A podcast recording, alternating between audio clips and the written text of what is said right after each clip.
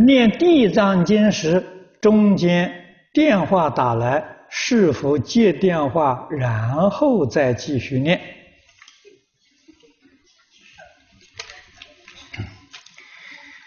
呃，我们在过去好像是有这么一个公案啊，我在哪里看的记不得了。明朝时候的戚继光啊，这是一位名将。他是一个虔诚的佛教徒，啊，一生呢受持《金刚经》，他受持这个《金刚经》很有效，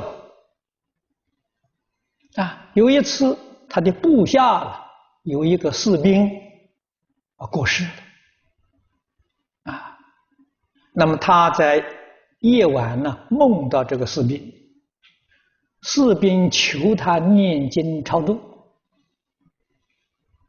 啊，他醒来之后，哎，真的给他送了一部啊的这个这个《金刚经》回向，啊，啊，到晚上呢，这个士兵又来托梦，又找他，啊，啊，他说将军啊，你给我念的这个《金刚经》，我只得到一半了，后半部没有了。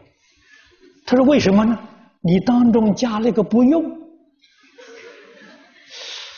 这个戚继光醒过来之后就想，没有啊，没有这个事情。哦，突然想到，他诵经的时候，他的佣人给他端来一杯茶，他摇摇手，没有说话，啊，摇摇摇摇手，就是这个坏了，夹杂了，所以这个《金刚经》没有效了。